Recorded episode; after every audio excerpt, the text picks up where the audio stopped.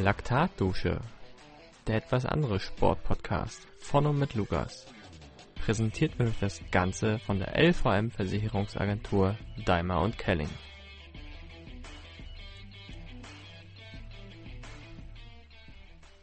Moin Moin und herzlich willkommen zurück zur Laktatdusche. Ich hoffe, ihr habt die letzten zwei Folgen ganz gut verdaut. Äh, seid jetzt alle Hobbytrainer, so wie ich es einer bin. Habt gefährliches Halbwissen, was jetzt vielleicht doch irgendwo richtiges Wissen geworden ist. Und naja, ich erwarte jetzt hier von allen neue Bestzeiten im Sommer. Sollen ja irgendwo doch ein paar Wettkämpfe stattfinden. Und heute geht's direkt weiter. Heute wird ein bisschen so Deep Talk, mal ein bisschen das, was gesagt werden muss, wird gesagt. Ähm, geht ein bisschen weniger um den Sport, mehr um Musik, mehr um Lifestyle. Und ich freue mich, dass Mike Wollher aus Berlin heute dabei ist. Moin Mike. Moin, vielen Dank für die Einladung. Ja, hat relativ äh, spontan geklappt. Ähm, freue mich, dass du dabei bist. Eigentlich ist das ja schon lange überfällig gewesen, weil irgendwo hatten wir uns letzten Sommer über Instagram, über den Podcast irgendwo ein bisschen kennengelernt, dann über meinen privaten Account. Jetzt bist du hier, jetzt schnacken wir mal eine Runde, lernen uns kennen und ja, zu deiner Person, du bist ein gestandener Mann, kommst ursprünglich aus Niedersachsen, wohnst seit mehreren Jahren in Berlin. Genau, seit zwölf. Bist verheiratet, hast Kind, dein Ursprung im Sport, ähm, Hindernislauf habe ich rausgefunden bist aber nicht nur irgendwo so der Sportler, du bist ähm, hauptberuflich Erzieher im Hort, an der Schule, in der Grundschule in Berlin-Wedding. Und du bist Musiker und eigentlich seit dem letzten Jahr auch Eventveranstalter, ne, im, mit dem Laufwettkampf in Bernöwe. Das ist wie ein guter polnischer Handwerker, der kann alles, aber nichts richtig, ne? So, das ist, äh, das ist, so bin ich aufgestellt und äh, von von Musiker Hobbykoch. Ähm, ich mache einen ziemlich schlechten Kaffee ähm, und ähm, ja, kann Drinks mixen, Events veranstalten, Kinder belustigen. Also es ist für jeden und für jede was dabei auf jeden Fall. Ja, so muss es sein irgendwo. Das ist ja auch das, warum ich damals den Podcast gestartet habe. Irgendwo, ich habe viel erlebt, wollte das an die Leute raustragen. Ähm, will neue Leute kennenlernen, weil irgendwo ist mir jetzt aufgefallen, dass es ja hier, der Podcast ist besser als jede Partnerbörse. Hier ist irgendwo jede Folge ein neues Match. Da gibt es irgendwo nicht so die große Auswahl. Äh, passt irgendwie immer. Sport verbindet eben. Ja, das auf jeden Fall, ne? Ich glaube, da lernt man auch dann irgendwie dann doch nochmal Leute irgendwie auf, auf einer anderen Seite kennen, das was als Instagram oder Facebook, MySpace äh, nicht hergeben, so. Und äh, daher eigentlich ist ein schönes Format, das Podcast-Format, ne? Genau, äh, zum Glück bin ich noch gar nicht so alt. Äh, MySpace kenne ich gar nicht mehr. Ich kenne halt irgendwo so die ah, ja, ja, ja. Facebook, Instagram, äh, StudiVZ kenne ich noch. Ähm, dann hört's aber auch auf. Hast was verpasst auf jeden Fall. Ja, ähm, es gibt ja so einige Rapper, die die irgendwo über MySpace rappen, äh, eher so die die Gangster-Szene. Ähm, von daher weiß ich gar nicht, bin ich vielleicht auch ein bisschen froh, dass ich da was verpasst habe. Ja, war eine gute Zeit, die MySpace-Zeit. Auf jeden Fall, jeder war mit Tom von MySpace befreundet. Das ist das das Gesicht wahrscheinlich aus meiner Generation. Jeder, jeder, der dieses Profilbild von Tom kennt, wahrscheinlich jeder.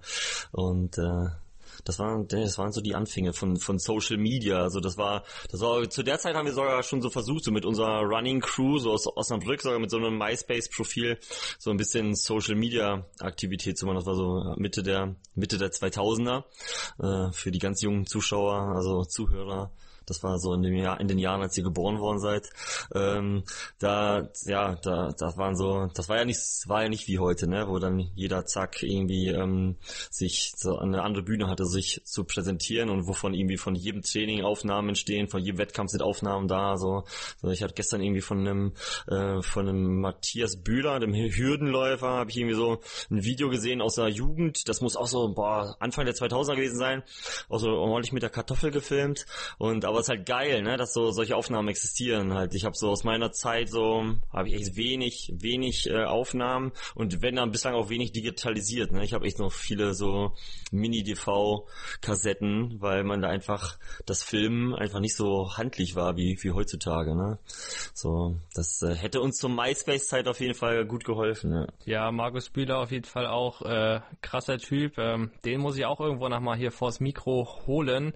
Ich glaube, der kann auch eine Menge erzählen und ähm, ja, ist wie du halt sagst, irgendwo, gerade wenn man jetzt guckt, so wie das Mitte 2000er war und was so jetzt für Aufnahmen, für Videos kursieren, äh, da ist ja auch nochmal irgendwo so, so ein Sprung entstanden in der Qualität und irgendwo, ich merke das ja selber, geht der Trend tatsächlich auch irgendwo dahin, du machst dein Training und machst dann vielleicht nach deinem Training nochmal irgendwo so, so eine gestellte Laufszene, damit du halt wieder was für Social Media hast. Ähm, auch sehr spannend, wie das irgendwo immer ins Training mit einfließt und auch uns alle beeinflusst, finde ich. Ja, das, was TikToker halt irgendwie schon seit seit Jahren ja schon gefühlt machen, ne? So, das kommt ja jetzt erst so in dieser in dieser Laufszene zum Beispiel erst an. Ne? Die Laufszene ist ja so generell so ein bisschen ein bisschen langsam hin und wieder, was so so die Möglichkeiten an, an Darstellungen und Selbstdarstellungen und so weiter angeht. So da ähm, und das da da werden wir wahrscheinlich noch viele geile Sachen äh, zu sehen bekommen in den nächsten Jahren. Ich bin auf äh, weitere Coaching-Tipps gespannt und äh, weitere geile Ideen auch wie von Matthias Bühler, der halt auch immer irgendwie sich neue Sachen ausdenkt und da auch viel abguckt, so was die TikToker so machen, finde ich auf jeden Fall finde ich geil, wenn die Leute ja irgendwie so ein Auge da, da ähm, dafür haben und ähm, ja, sich auch nicht zu schade sind, einfach solche Sachen mit aufzugreifen, um einfach auch ihr, ihre Reichweite auszunutzen und irgendwie zu steigern. Ne? Genau, das ist irgendwo so eine gewisse Eigendynamik. Hätte es ja damals bei mir auch nicht gedacht. Da habe ich angefangen, irgendwo ein bisschen Schwachsinn zu erzählen, einfach weil mir das aufgefallen ist, dass viele das falsch machen. Ja, und jetzt gibt's halt jede Woche nahezu eigentlich jede Woche ein paar Coaching-Tipps von mir, was man nicht machen sollte, was viele doch machen. Ähm, bin mal gespannt, irgendwo feiner bestimmt nochmal. Vielleicht gibt's noch mal einen Marathon in unter 1,30, wenn die Leute meine Coaching-Tipps befolgen. Auf jeden Fall, irgendeinen wirst du finden, der das alles durchzieht äh, und äh, der, der wird natürlich richtig davon profitieren, das wird eine richtige Maschine werden. Genau, ähm, Kommen wir mal so ein bisschen zu deinem sportlichen Background. Ähm, du hast ja angefangen mit dem Hindernislaufen und hast das äh, in Osnabrück war es, glaube ich, habe ich nachgelesen, deine Anfangszeiten im Sport gehabt. Ähm, da wäre mal so, bevor wir in den Sport einsteigen, noch meine erste Frage, wie kommt man von Osnabrück nach Berlin? Natürlich die Liebe, ne? Ähm, zum einen natürlich so die Liebe zu äh, meiner heutigen Frau.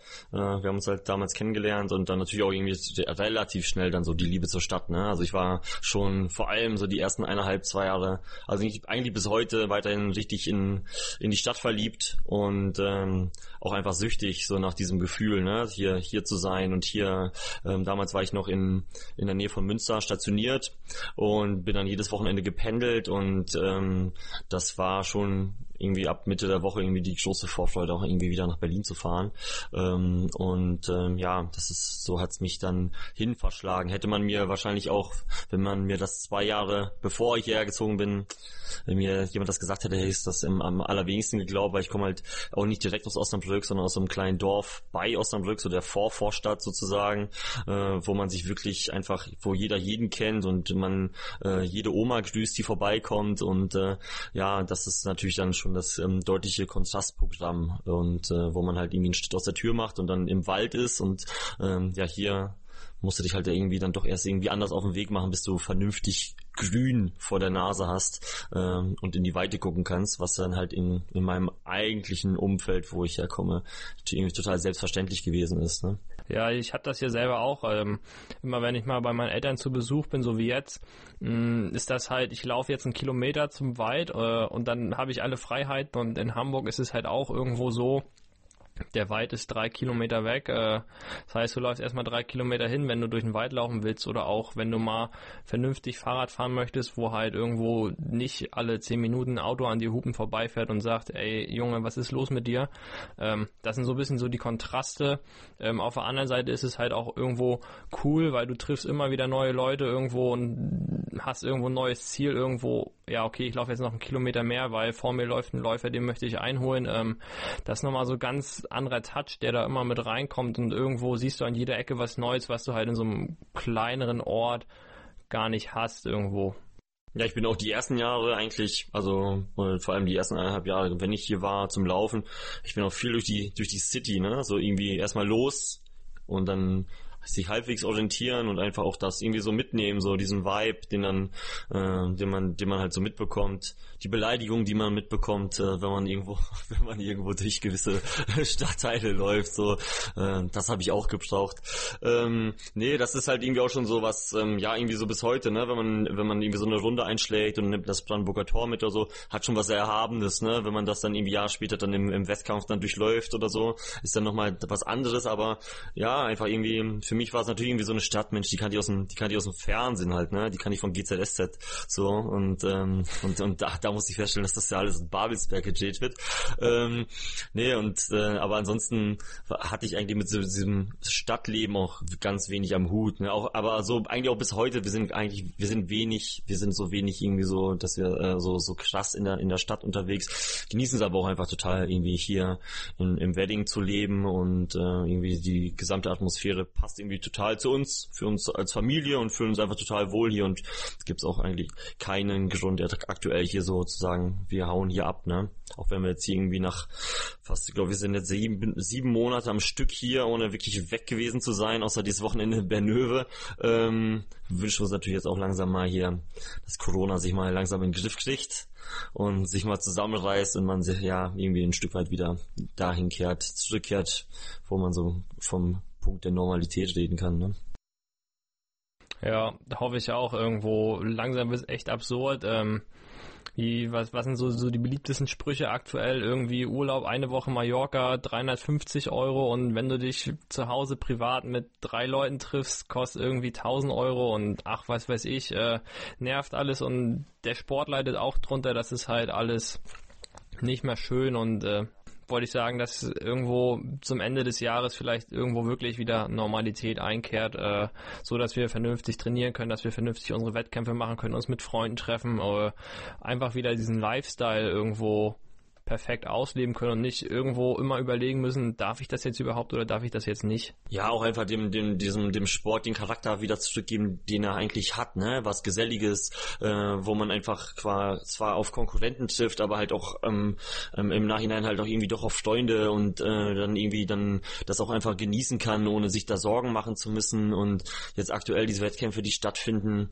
haben ja eigentlich auch mit dem mit dem Laufsport, was, was den Charakter des Laufsports angeht, ganz wenig zu tun. Ne? Da kommt, es ist eigentlich nur so ein, so ein kurzweiliger äh, oder ist, äh, so ein kurzer Moment eines Schwanzvergleiches, ne? So, weil alle kommen, laufen, gucken, wer ist der Beste und fahren wieder nach Hause, ne? Weil, also es entsteht, es entsteht ja gar keine Dynamik mehr durch so einen, so einen Wettkampf. Die, Wett, die Ergebnisse sind krass, weil die Leute natürlich auch irgendwie abliefern müssen und es ganz, ganz wenig gibt.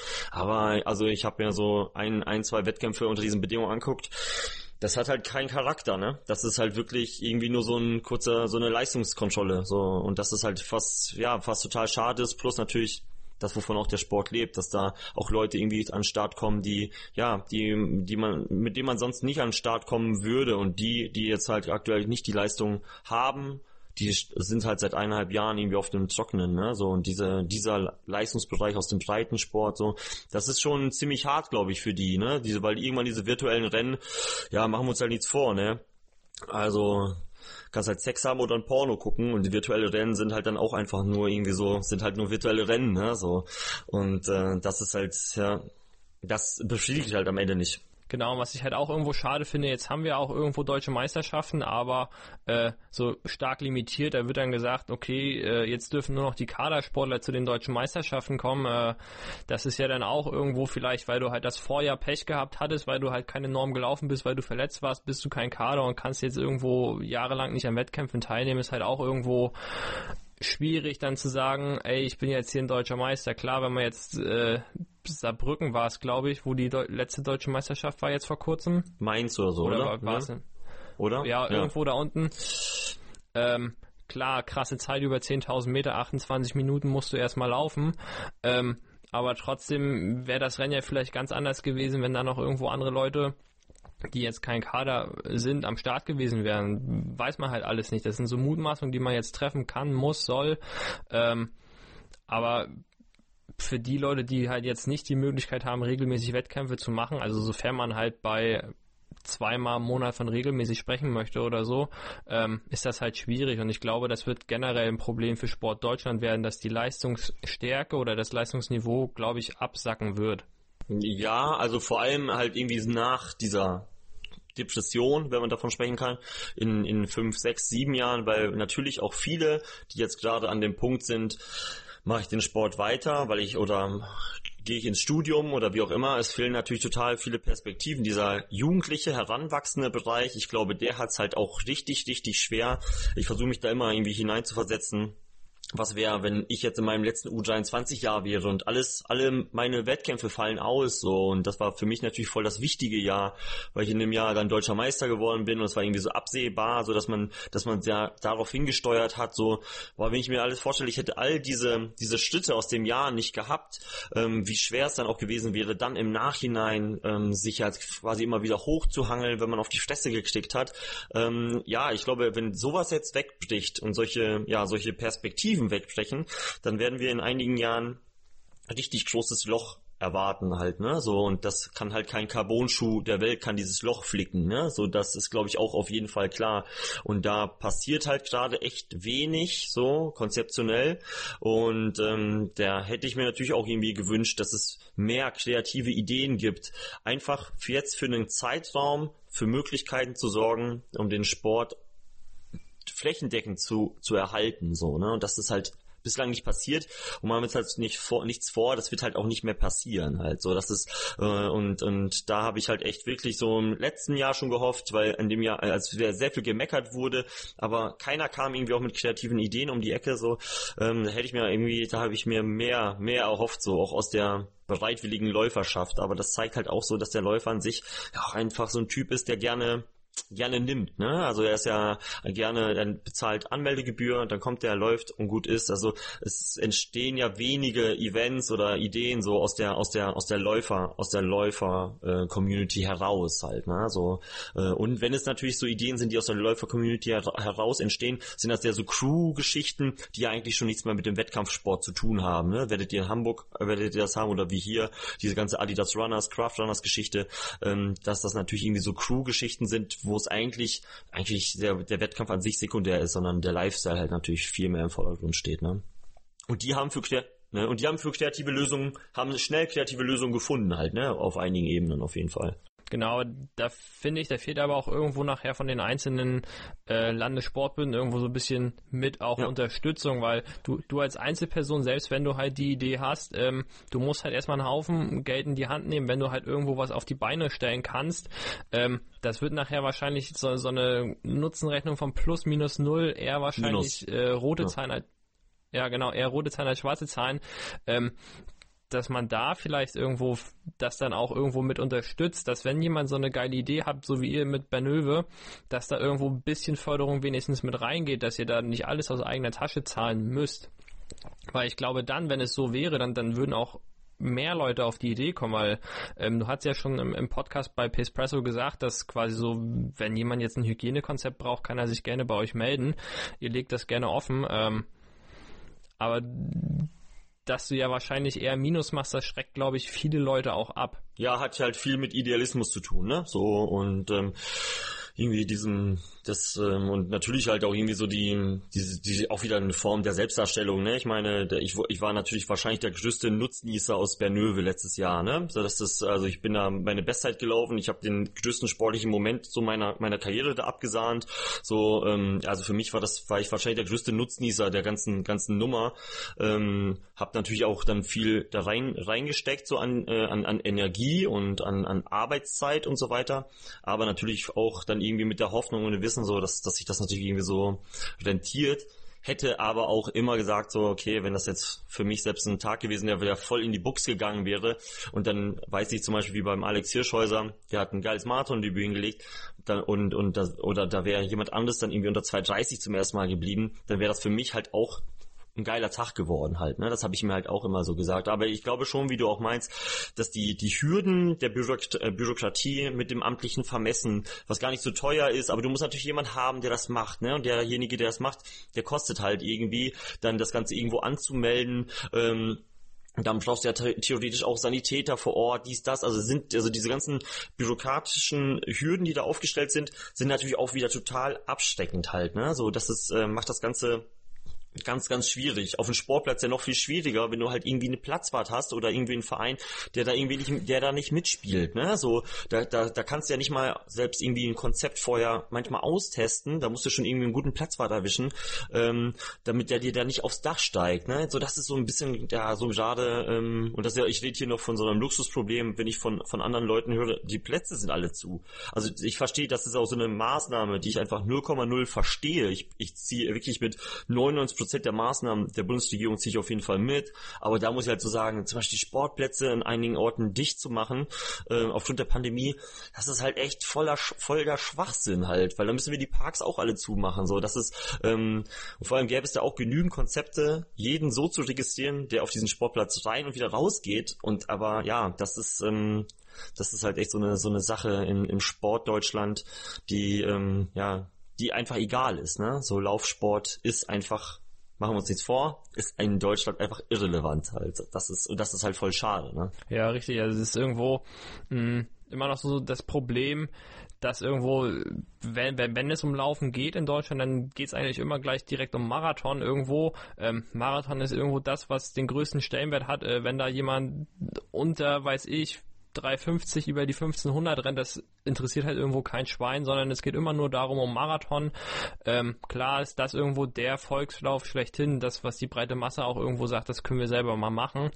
Ähm, aber du musst halt trotzdem irgendwo das ins Verhältnis setzen und so wie du halt sagst, so die Sportplätze dicht machen. Ähm, es gibt, wenn man möchte, Lösungen, wie man das halt irgendwo gut managen kann, aber ich glaube, da sagt sich dann auch äh, der Deutsche Bund irgendwo, naja, vielleicht können wir da ja noch ein bisschen Gelder wieder klar machen für uns, äh, indem wir halt sagen, naja, wir öffnen das nur noch für die Leichtathletikvereine, dann treten auf einmal ein Haufen Vereine wieder in Leichtathletikverband ein, zahlen da jeden Monat einen Beitrag und, und dann kannst du auf einmal wieder aufs, ins Stadion laufen gehen, aber das ist ja, glaube ich, irgendwo nicht zielführend. Oder wenn irgendwelche Laufstadien saniert werden, so von der alten Oldschool Aschebahn hin zu einer neuen Tatanbahn äh, und dann wird einfach ein Zaun drum gebaut und die ist nicht mehr zugänglich für jedermann. Das sind halt irgendwo Hürden, die man nicht schaffen muss, sondern die halt irgendwo eher die Leute vielleicht auch wieder wegtreiben vom Sport, von diesem Lifestyle, irgendwo zu sagen, hey, ich habe auch Bock, irgendwo nicht immer nur meine 5-Kilometer-Runde zu laufen, sondern ich möchte auch mal besser werden, ich möchte auch mal Intervalle machen.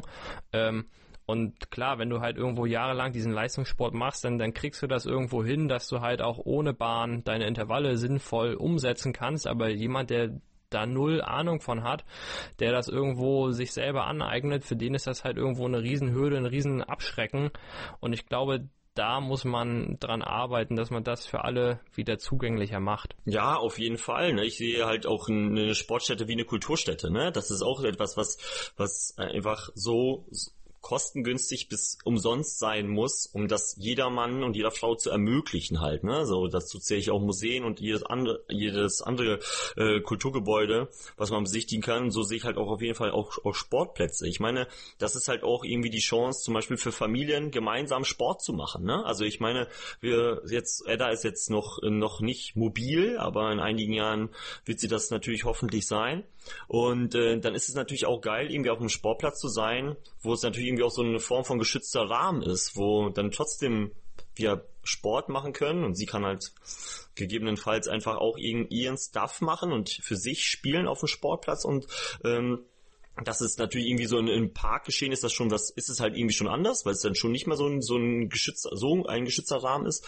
Und ähm, das ist natürlich auch irgendwie für Familien voll der, eigentlich der gute Spot, um einfach gemeinsam Quality Time zu haben und Bewegungszeit gemeinsam zu haben. So, ich, wir waren vor zwei Wochen in Pankow auf dem Sportplatz, weil am Wochenende dann hier in Rehberge zu ist und der Platz ist halt so frei zugänglich und äh, man, der war Sonntag, das war Samstag, also das war Feiertag und da war der ähm, am 1. Mai und der, der war der war richtig voll. Da waren super viele Leute, da waren kleine Gruppen, die so für sich so so Sport, äh, so so so Crossfit Geschichten oder so so so ähm, Stabi Geschichten gemacht haben plus Laufen und so weiter und Familien, die da hingekommen sind irgendwie. Und dann hast du irgendwie mal plötzlich jemand so ein ganz kleines Mädchen irgendwie so auf Bahn 2 eine Runde rennen sehen und hat dann ihren Bruder abgeklatscht. Und ist der wieder eine Runde gelaufen. Irgendwie so eine geile Dynamik, die da so entsteht. Und ähm, das irgendwie jetzt, ja, das nicht zugänglich zu machen für alle ist einfach echt ein totaler totaler Fehler, ne? Absoluter Fehler. Ja, das ist vielleicht mal so, so eine Art coole Überleitung. Ähm, weißt du noch, wie das damals war, als du angefangen hast mit dem Sport, mit dem Laufsport, ähm, wie das da war mit der Zugänglichkeit? Äh, konnte damals auch jeder, der wollte, irgendwo ins Stadion gehen und laufen oder lief das über einen Verein? Nee, das hatten wir, also in Osnabrück hatten wir zwei ähm, große Sportplätze gehabt die Illershöhe vom OTB, wo ich dann mein letzter Osnabrücker Verein und dann, äh, ich war lange Zeit bei der LG Osnabrück, da haben wir die meiste Zeit in, in Lüstring Gretisch trainiert und das waren alles Plätze, die dann frei zugänglich waren. Wir waren natürlich, äh, wir waren Vereinsmitglieder, aber ich meine mich auch daran zu erinnern, dass das auch nicht gestört hat, wenn dort Leute trainiert haben zum Beispiel. Ne? Man hat denen nur gesagt, so Bahn 1 es wäre gut, wenn die tabu ist für euch. Ähm, und so auf der Illershöhe zum Beispiel ist halt so ein, das ist so ein Sportplatz mitten in der Stadt, das auch da in der Nähe vom, oder ist auch mit das Trainingsgelände vom VfL Osnabrück, vom Fußballverein. Und ähm, da ist auch, das war auch frei, frei zugänglich und äh, da wurde dann auch von, von allen Seiten irgendwie so trainiert halt, ne?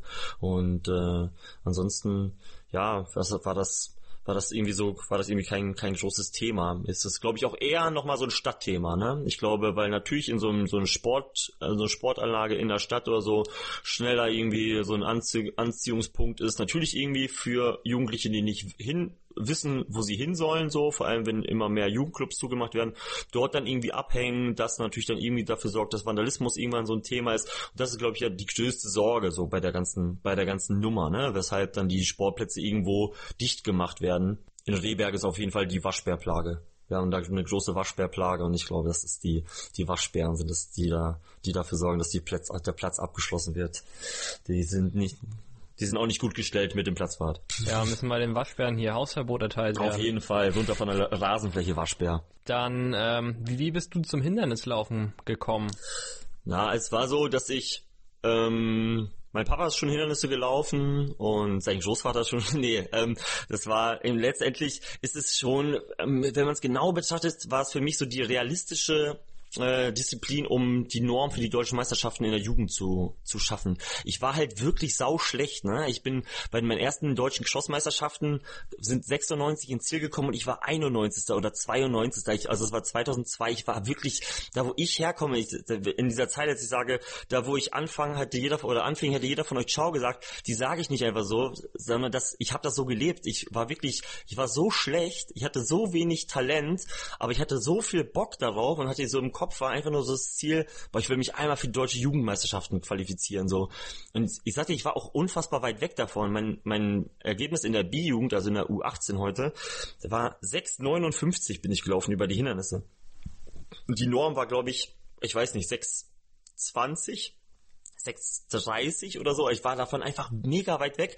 Aber nichtsdestotrotz wusste ich, das ist die Strecke, mit dem, wo ich noch die meiste Chance wahrscheinlich habe, da irgendwie zu landen, weil das scheinbar die schlechteste Norm war. So, man sagt das ja auch so bis heute, so dass die Hindernisnorm bei den Männern zum Beispiel so verhältnismäßig schwach ist. Finde ich natürlich irgendwie nicht, ähm, weil sind ja schon genug Leute irgendwie mit einer geilen Unterdistanzzeit auf die Hindernisse gewechselt und sind da dann halt auch gut gescheitert so und konnten das nicht umsetzen. Und ähm, aber ähm, natürlich war es irgendwie so irgendwie der, der Move dahin auf die Hindernisse. Und es hat natürlich ähm, das hat auch einfach mega Bock gemacht ne? So ich war dann als Jugendlicher war ich sehr groß schon irgendwie so mit knapp unter 1,90 sehr gut für die Hindernisse, ähm, auf jeden Fall. Ähm, und ähm, das, das hat mir natürlich irgendwie ermöglicht, mit trotz schlechter Technik irgendwie halbwegs stabil über diese Dinger darüber zu kommen, ohne mir was zu brechen.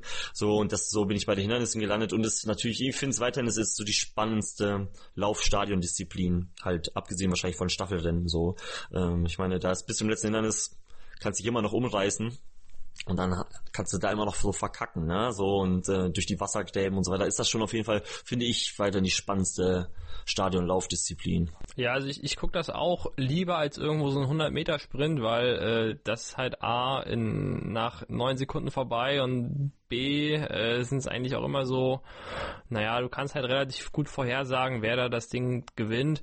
Ähm, Hindernislaufen, finde ich, hat auch irgendwo den Reiz, wenn du so für dich im Wald laufen gehst, hast du ja auch einen riesen Vorteil, ne? Falls irgendwo mal eine Wurzel ist oder ein Ast reinragt, äh, kannst du halt entspannt rüberkommen. Äh, ich bin da irgendwo zu unkoordiniert. Ich krieg das gar nicht auf die Reihe. Ähm, jedes Mal, wenn irgendwo ein Ast irgendwo im Wald liegt, äh, große Angst, dass ich da irgendwo heil rüberkomme.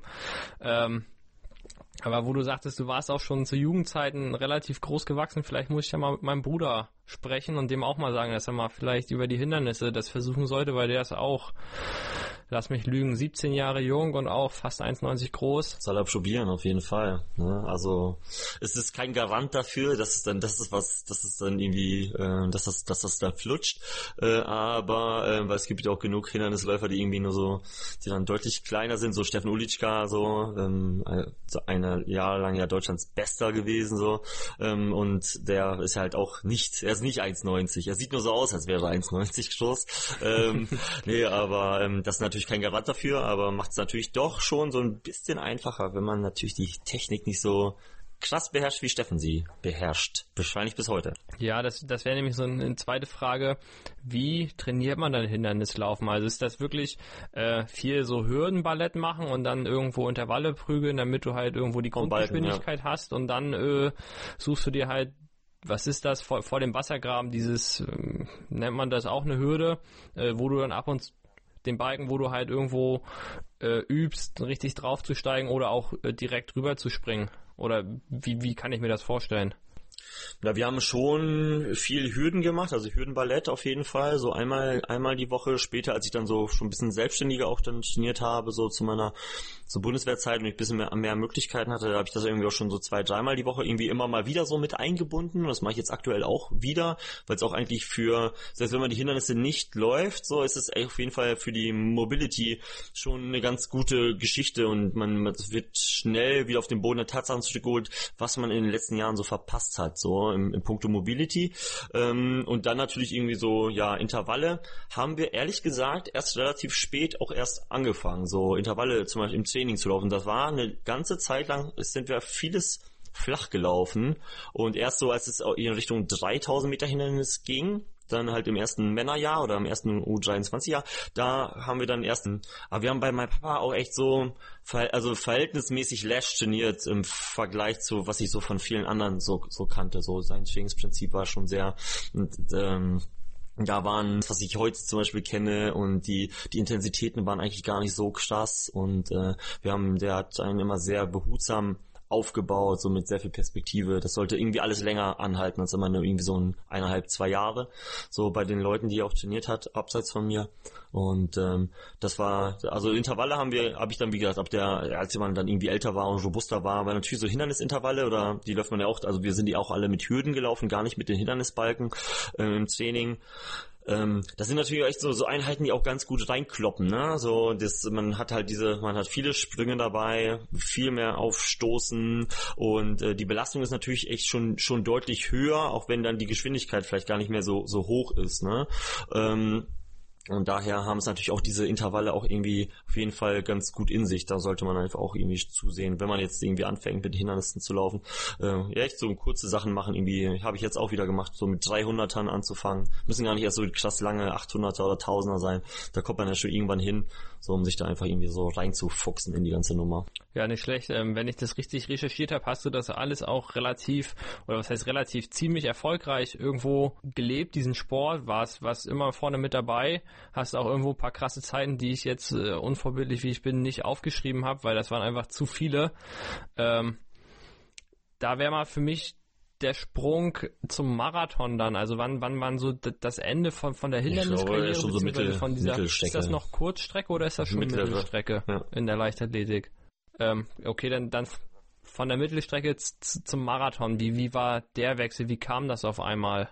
Na, irgendwie war bei mir so, ich hatte so 2007, war so das Jahr, bin ich deutscher U23-Meister geworden und äh, da dachte man natürlich, es geht jetzt immer weiter so und es, es, gibt es gibt keine Limits und dann war es irgendwie schon so die nächsten Jahre, dass man so ziemlich, waren sehr ernüchternd und da hat sich natürlich auch irgendwie so was sehr viel rein eingeschlichen, so von, ja, von so einer kleinen Depression, dass man, dass man die sehr große Lust auf diesen Sport verloren hat, nachdem man den natürlich irgendwie so fünf, sechs Jahre richtig exzessiv gelebt hat. Ne? Ich habe nur in dieser Trainingsbubble gelebt. Ich habe, also ich hatte eigentlich so gut abseits von, von vom Sport keine sozialen Kontakte. Ich habe ich habe keine Partys besucht oder so, weil ich mir das immer wichtiger war so und ähm, heute, heute würde ich halt gucken, würde ich auf mich schauen und denken, Alter, was bist du, bist du für ein Nerd so gewesen? Für, das war natürlich für mich echt super wichtig, weil ich genau wusste, da wo ich herkomme, ich muss, ich muss alles dafür geben, um da hinzukommen, wo ich halt hinkommen möchte, so. Ähm, und dann war natürlich irgendwie so klar, man braucht neue Ziele, man braucht irgendwie einen neuen Anreiz, auch vielleicht ein neues Trainingskonzept und dann habe ich mich dann angefangen selber zu trainieren und dann war mein Ziel, habe ich mir einfach gesagt, ich will ähm, dann ich will 220 Marathon laufen. So, dann habe ich den ganzen ganzen Winter dafür trainiert, mir ein Marathonbuch gekauft, mir da ein bisschen, bisschen Sachen rangeschafft, äh, wie so ein Trainingsplan auszusehen hat äh, und wie man das gestalten muss und so weiter. Und ähm, dann äh, festgestellt im Frühjahr, das funktioniert überhaupt nicht, was ich mir hier ausgedacht habe.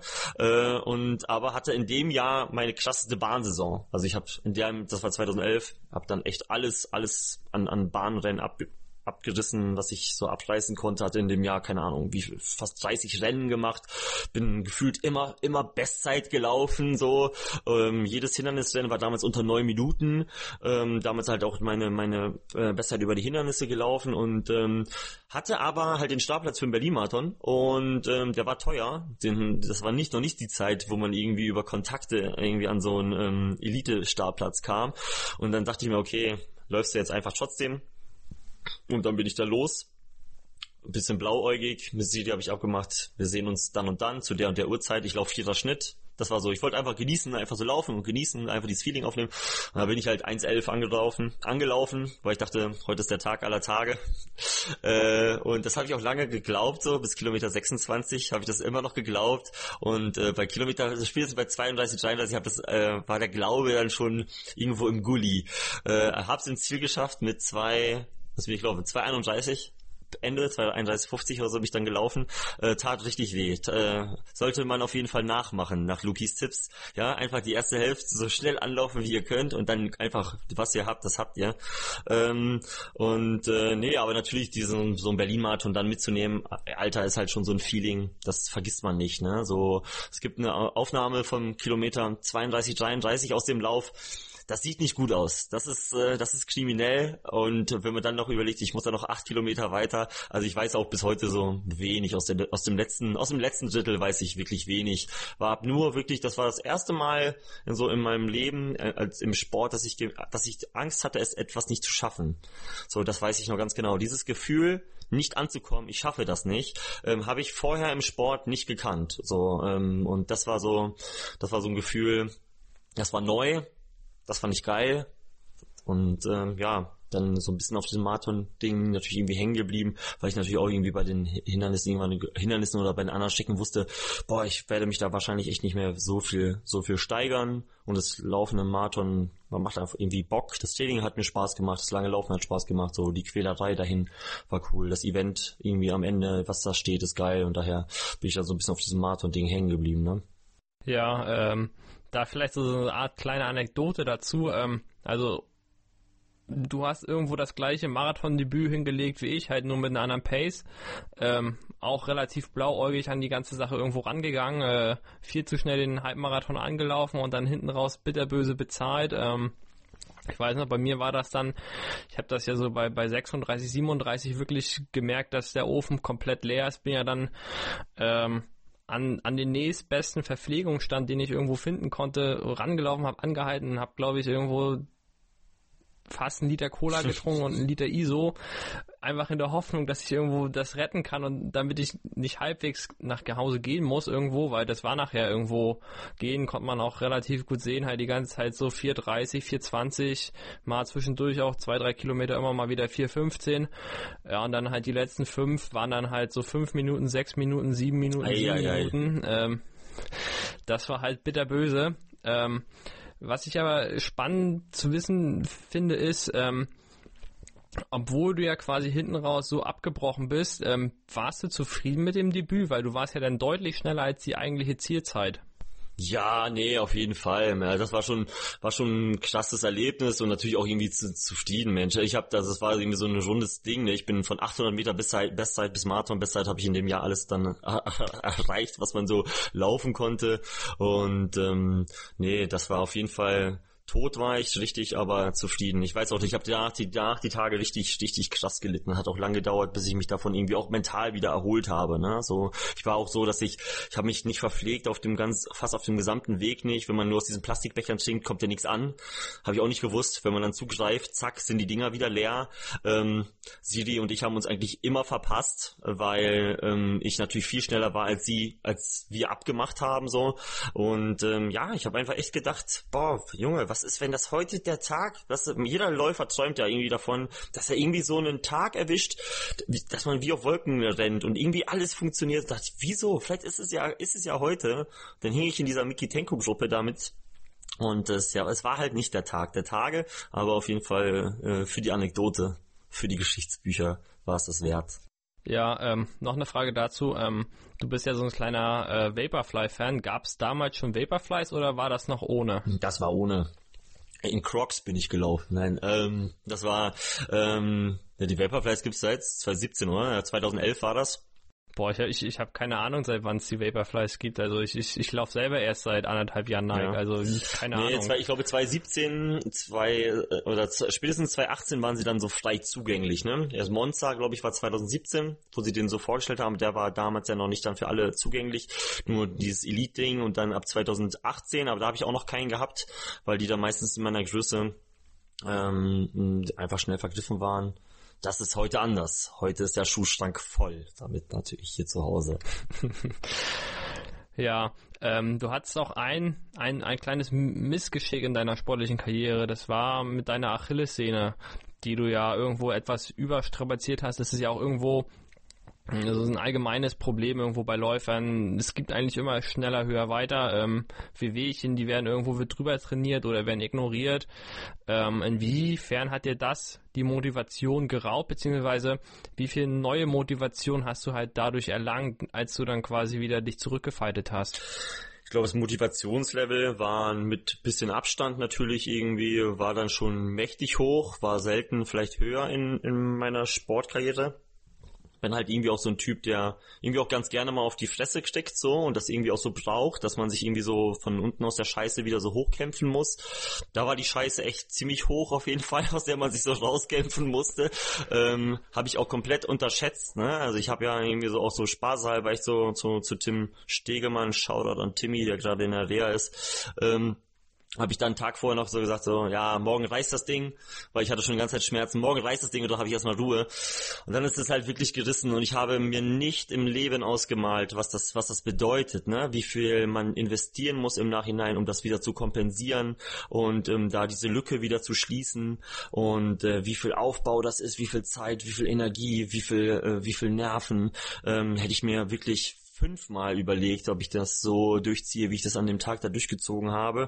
Aber irgendwie passiert wäre es ja, es ja dann wahrscheinlich trotzdem, dass dann gesprintet ist und irgendwie so aus der kalten Hose noch die Treppen hoch, zack, zack. Und das nicht dabei gerissen ist, ist halt auch irgendwie voll das Wunder, ne? Weil ich habe damit echt lange, bin da mit rumgelaufen, so sieben, acht Wochen bis zum Schluss, so dass ich eigentlich meinen, meinen Fuß, so die Ferse gar nicht mehr auf also so ablegen konnte im Bett, wenn man im Bett gelegen hatte, äh, im Bett gelegen hat, dann musste ich halt immer irgendwas unter den Fuß legen, weil es so wehgetan hat, dass es einfach selbst da wehgetan hat, auch im Schlaf halt, ne? Also das, das Schmerzlevel war da halt auf jeden Fall eine glatte 12 von 10 und ähm, echt super lange ignoriert und ähm, ja, immer gedacht, okay, weißt du, beim Training ging es immer wieder weg, da war es kein Problem, drüber hinweg trainiert und dachte, okay, jetzt machen wir noch das eine Rennen und danach ist Pause und dann ist gut. Ja gut, ich konnte, dass das halt auch mit so einem Sprung passiert, dann mit einem waren mit einem durchgezogen, ohne auf dem Balken noch aufzusetzen beim am Wassergraben und so. Und äh, ja, so eine alles oder nix Situation und da ging es natürlich ordentlich in die Box, ne? So und da, wie gesagt, ich hätte ich nicht gedacht, ähm, ich habe mich damit nie auseinandergesetzt, was das, was das kostet. Äh, und das Investment war hoch auf jeden Fall. Ja, ich hatte das ja im letzten Jahr ähnlich durch. Also ich hatte ja quasi so ein äh, ITB-Syndrom, also quasi Läuferknie beidseitig irgendwo, weil ich es auch übertrieben habe mit dem Training. Das ist halt nicht irgendwo ansatzweise vergleichbar mit einem Riss der Achillessehne. Ähm, aber seitdem ich halt das hatte, bin ich auch übelst die Memme geworden, was so das angeht, sofern irgendwo was wehtut beim Laufen. So, da würde sofort irgendwo geguckt, äh, was könnte das sein und direkt auf die Blackroll danach und irgendwo, wenn es nicht weggeht, direkt mal irgendwo Physio angerufen. Ähm, beeinträchtigt dich das jetzt auch noch, wenn dir irgendwo mal was beim Laufen wehtut, dass du dann so sagst, oh shit, äh, könnte irgendwie wieder was Böses werden oder? Nee, also ja, also auf der, zum Beispiel auf der Seite spüre ich überhaupt gar nichts mehr. So unterhalb des Bauchnabels spüre ich nichts mehr in meinem Alter. Äh, nee, aber auf der, auf der, auf der linken Seite, ähm, da bin ich sogar froh, wenn ich zum Beispiel Muskelkater irgendwie in der, in der, in der Wade habe, weil die, die Muskulatur natürlich irgendwie an der Wade viel, viel schlechter aufgebaut ist und ich habe das echt auch voll versäumt. Ich war so auf dieses Laufen fixiert, wie wichtig ist, mir war es voll wichtig, wieder schnell laufen zu können, also schnell ins Lauftraining zurückzukommen und das hätte mir komplett Pochui sein sollen, weil ähm, es war viel, viel wichtiger wichtiger wäre es gewesen, den, den Muskelaufbau vernünftig von Grund auf wieder ähm, an den Tag zu legen, weil natürlich nach diesen zwölf Wochen in diesem Vakupet-Schuh war da einfach nur noch Pudding in der Wade. Da war einfach komplett die, die Muskulatur komplett weg äh, und das war echt ein richtig, richtig großer Fehler. Ähm, und ähm, aber ansonsten so an, an, an ersten so an Schmerzen oder so, da habe ich da habe ich gar nichts. Ich musste mich eher so hin und wieder nur so drum kümmern, weil ich die dann immer noch echt gut vernachlässige und man so merkt, dass dieses Gewebe dort irgendwie so, so natürlich so doppelt gestrickt ist, ne, durch diese Art des Vernehens. Ähm, ja. Und ja, jetzt wenn ich irgendwelche Sachen habe, so aktuell, dadurch, dass ich ja schon so ein bisschen im Leistungssport so, so einen Schritt Abstand genommen habe davon, dann, äh, dann, dann sitzt sich das eher so aus und denke so, okay, wenn ich, tut mir jetzt gerade was weh, ich hatte jetzt mit dem Knie was gehabt, dann, dann warte ich jetzt drei Tage, dann warte ich drei Wochen und dann, äh, das habe ich dann, das zum Beispiel erst mit, zuletzt mit dem Knie, das habe ich die ausgesessen, weil ich dann einfach, aber auch dann einfach wenig Bock hatte, ne. Da waren andere Sachen wichtiger gerade im Leben und dann sagte ich mir, okay, ich laufe da jetzt nicht hinterher und dann am Ende war es irgendwie auch so eine Kleinigkeit, die dafür, die jetzt alles wieder ins Laufen gebracht hat, ne.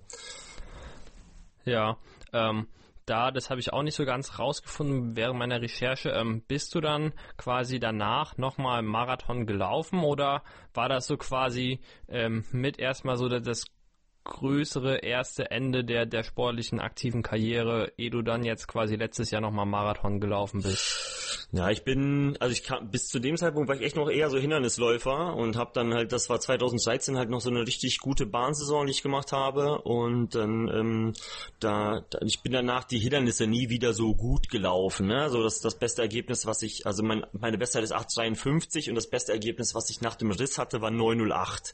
So, gleichzeitig ist mein Durchschnitt aus fast 40 Rennen. Ich war mal so nerdy und habe das irgendwie mal so durchgerechnet. Mein Durchschnitt liegt irgendwie so bei 9 Minuten 12 oder so. Ne?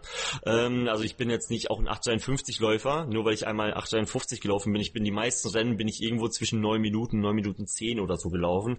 Und ähm, aber ich habe schon natürlich so gemerkt, dass im Bewe der Bewegungsablauf hat sich verändert. So, der das ist ähm, bin deutlich langsamer. Ich war schon, hatte schon nie so eine krasse Grundschnelligkeit, aber natürlich durch den Achillessehnenrest hat man da noch mal nochmal vieles eingeboost, vor allem im Bewegungsablauf, ne? so dass man da einfach weniger, ja, auf der, auf der, vor allem auf der linken Seite mit der Wade einfach weniger Druck hat irgendwie und ich da erst echt so durch viele McFit-Sessions mit Maximalgewicht und auf die Wade drauf und so Wadenheber und so erst da erst es geschafft habe, Wadenmuskulatur so richtig erst wieder so vernünftig aufzubauen, dass man davon sprechen kann, irgendwie dass ich erst spät gecheckt habe, dass man echt so, um als Läufer die Wadenmuskulatur zu stärken, muss man halt irgendwie so ähm, ja maximal Belastung draufgeben halt, ne? Weil man sonst so viel in der Bewegung ist, dass das ja, dass man eigentlich gar nicht, ähm, ähm, ja, gar nicht dazu kommt, die Muskulatur vernünftig da irgendwie aufzubauen. So und äh, ja. Ja, ist ja auch irgendwo äh, relativ spannend, weil das wissen ja viele auch nicht, dass irgendwo zu diesem Laufsport auch ein gewisser Part Krafttraining irgendwo dazugehört. So, ne? Also klar, du guckst dir die ganzen Läufer an, äh, einer dünner als der andere, ähm, aber trotzdem machen die ja auch ihr, ihr Krafttraining irgendwo äh, und, und schaffen sich ihre Stützmuskulatur, damit sie halt irgendwo äh, dieses ganze Pensum da ihre, weiß ich, 150 bis 200 Kilometer Wochen abspulen können, weil wenn du es nicht machst, schaffst du das, glaube ich, gar nicht. Also das schaffst du vielleicht einmal und dann ist Feierabend. Ja, ich glaube auch dann halt, ne, auf, der, auf lange Sicht ist das auf jeden Fall was, was einem natürlich irgendwie so über Jahre hinweg irgendwie weiter, weiterhilft und so Fitnessgeschichte war halt irgendwie auch voll wichtig immer in der gesamten Karriere. Das war auch so im Trainingsplan bei Papa früher so, so eine Geschichte, die wir so zweimal die Woche so fest integriert haben. Und ich rede jetzt nicht irgendwie so von, von zweimal 30 Minuten Stabis, sondern irgendwie so, so Medizinballwürfe mit der langen Hantel, irgendwelche so dynamischen Übungen zu machen und so weiter. Das war schon auf jeden Fall ein fester Bestandteil des, des gesamten Trainingskonzepts. Ja, jetzt machen wir mal einen, einen riesigen Sprung weg vom Sport äh, hin in die Musik, weil du bist ja auch irgendwo Musiker, du bist Deutschlands schnellster Rapper. Ähm, wie, hm. haben, wie hat das angefangen? Ähm, beziehungsweise, wo kam die Idee her, Musik zu machen? Ja, so Songwriting, so auch auf der Ebene, was ich jetzt so mache mit den Kids, das mache ich irgendwie so seit ich 14, 15 bin, habe ich angefangen so, ich habe dann irgendwie, ich habe ich hab bei uns im Ort im Chor gesungen, ich habe in so einer kleinen Band gesungen und habe dort aber auch eher so fand war eher so ein, für dieses Songwriting fand ich geil, fand ich spannend ähm, und so dieses immer irgendwie Melodien im Kopf zu haben, Texte im Kopf zu haben, war irgendwie schon echt so eine Sache, die mich seit sehr, sehr langer Zeit beschäftigt und begleitet.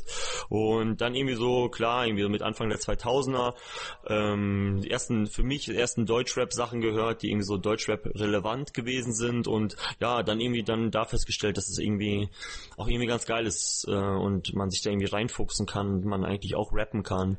Und äh, genau, dann so auf die Beats gab es nicht so wie heutzutage, so in der im Übermaß, sondern gab halt so, keine Ahnung, da gab es halt irgendwo ein neuer Beat oder ein Instrumental aufgetaucht von irgendwelchen, irgendwelchen bekannten Sachen und dann da wurde auf diesem Beat gerappt und wurde auf diesem Beat geschrieben, bis nichts mehr ging, ne? Und ja, dann so die ersten Sachen einfach so auch im Home Recording, Kleiderschrank zu Hause aufgenommen äh, und äh, immer wieder so kleine so Tapes gemacht und dann irgendwann das so ein erstes Street Album gemacht, das war so 2008 oder so was auch so 20 Songs hatte, auch bis heute irgendwie voll die geile Dynamik hat. Die Qualität ist richtig unterirdisch, richtig schlecht. Ich heutzutage, wenn ich überlege, selbst im, also das Setup war gar nicht so viel besser eigentlich als das, was man heute hatte, aber ich habe mir so viel wenig Mühe gegeben, das Ganze irgendwie so vernünftig aufzuwerten. Ähm, was eben ein bisschen, leider ein bisschen schade ist, aber man spürt halt so voll die Dynamik halt auf jeden Fall. Da war auch so der erste Laufsong sogar drauf, so die ich da drauf gepackt habe, äh, wo ich das erste Mal so über über das Laufen ge äh, geschrieben habe und gerappt habe, was natürlich irgendwie ja irgendwie ich ich über über Bitches und Drogen lässt sich halt echt so schwer reden so als Läufer halt, ne? Äh, und dann dann dann die Themen waren natürlich dann irgendwann schon sehr so, wenn so ähm, gesellschaftskritisch jetzt nicht unbedingt, aber es war irgendwie ja, es war so ein Stück weit Entertainment, Storytelling Traveling, solche Geschichten halt, ne, sehr angelehnt so an Prince P, so ähm, an, an, so an seinen Style, weil ich das sehr sehr gefeiert habe auf jeden Fall, äh, so Ende Ende Mitte der 2000er und äh, ja, das irgendwie so immer wieder ja Songs gemacht, mal mal jahrelang keine Songs gemacht so und ähm, letztes Jahr dann irgendwann ja irgendwie wieder mal Bock gehabt, der irgendwie der ganzen Sache irgendwie mehr Aufmerksamkeit zu schenken und ja klar natürlich durch so einen Song jetzt wie mit Elliot, das ist natürlich so ein Ding. Ähm, dann ist das äh, hat natürlich auch super motiviert, neue Sachen zu machen, ne? So und sich da dann äh, ja irgendwie neue Motivationssongs zu machen, Laufsongs zu machen, weil die Community natürlich echt mega dankbar ist und den Song natürlich irgendwie mehr als nur abfeiert, sondern diesen Song auch echt ein Stück weit immer weiterlebt und man irgendwie in,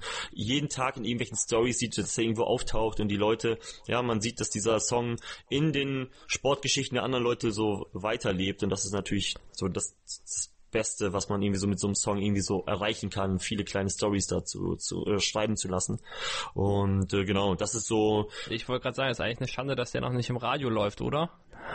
Ja, ist halt ist ja kein Radiosong halt, ne? Ich glaube, so diese in diese Radiowelt vorzudringen ist halt auch erstens super schwer, so. Ich ähm, das ist schwer bis fast unmöglich irgendwie ohne ohne vernünftigen Background, wenn man so als Independent Künstler das versucht einfach nur so auf eigene Faust zu machen. Ich glaube, das sind viele Strategien, die ich ähm, die man noch viel besser anwenden müsste, um halt auch dann irgendwie so in, in, in so eine alleine geschützte Playlisten oder so zu kommen. Ähm, ich glaube aber so, dass der natürlich irgendwie so, dass in Deutschland viele schon über diesen Song gestolpert sind und äh, dass das ein Song ist natürlich, der, der irgendwie deutschlandweit natürlich irgendwie schon so eine gewisse Bekanntheit irgendwie so hat.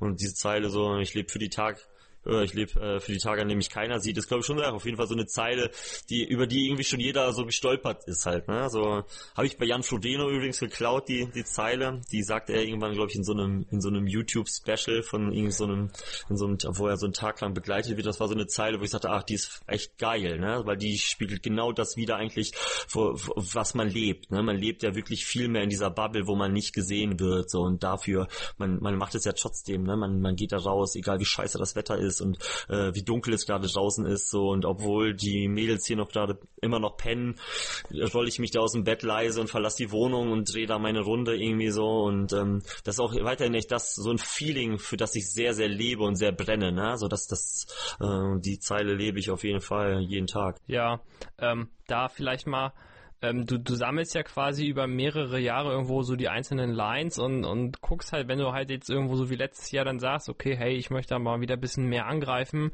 äh, dann, dann baust du das irgendwo so zusammen aus all dem, was du vielleicht in deinem Handy irgendwo oder auf irgendwelchen Papierzetteln an, an Lines findest, guckst, wie man das zusammenpacken kann. Wie lange dauert das, bis du quasi so, so einen Song, so einen Hit fertig hast? Das ist halt unterschiedlich, ne? Ich habe auch so Phasen, in denen ich mich hinsetze und sage, ich will jetzt, ich will jetzt, ich war im Urlaub irgendwie vor, vor zwei Jahren, habe ich immer gesagt, ich will jeden Tag zwei Songs schreiben. Habe ich mich hingesetzt, habe jeden Tag zwei Songs geschrieben, ne? So, und das ist dann auch einfach, weil es natürlich irgendwie so eine Form von Schule ist, ne? Dieses Reime finden, ähm, Styles suchen, die umsetzen, Flows umsetzen und so weiter.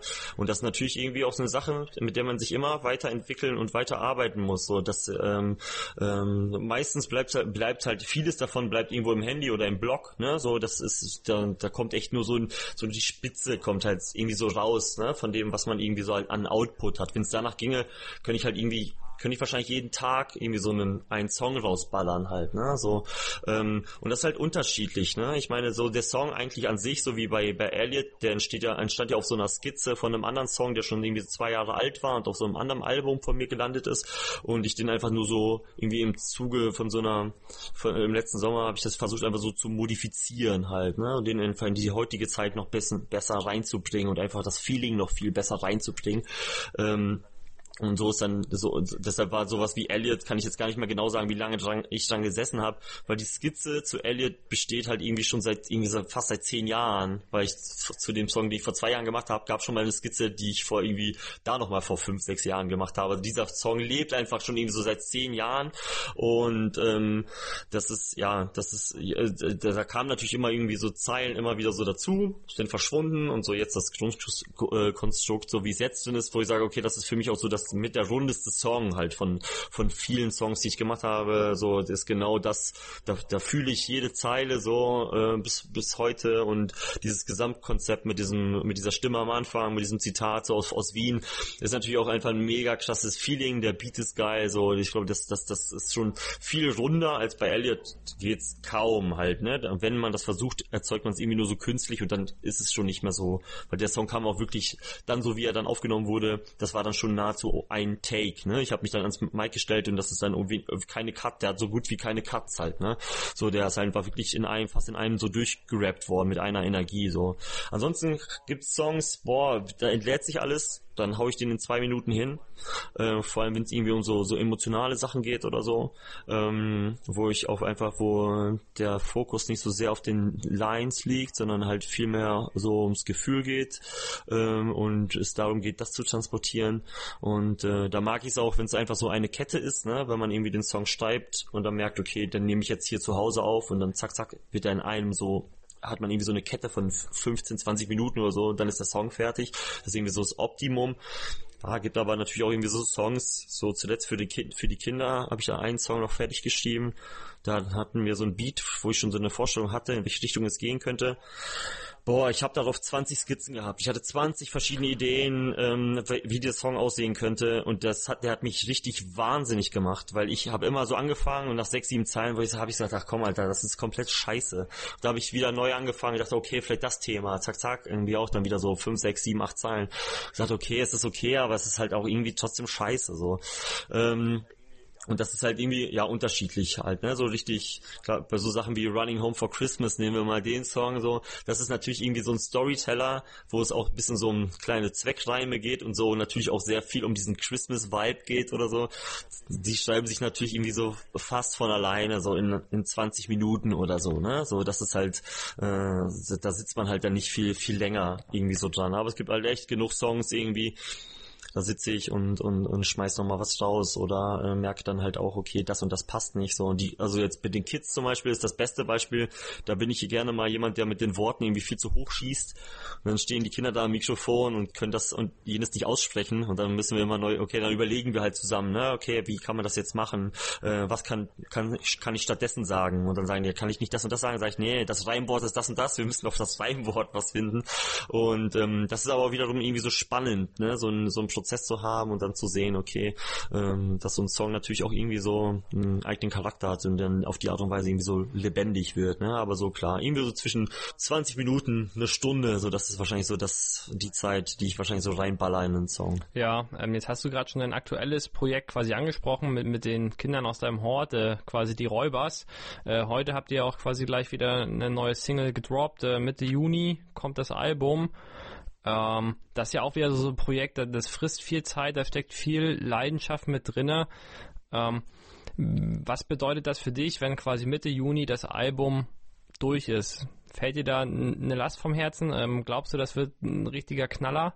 Also allein, ich finde das halt geil, dass du halt versuchst mit den mit den Kids irgendwo was auf die Beine zu stellen, was quasi, ähm, wenn ich das richtig verstanden habe, aus deren Idee, weil da irgendwo während des Nachmittags im Hort äh, was passiert ist, daraus ist halt so die Idee entstanden, dieses Album zu machen. Und ich finde das halt geil, weil ja, das ist halt für die Kids was Besonderes irgendwo, da, daran wachsen die irgendwo.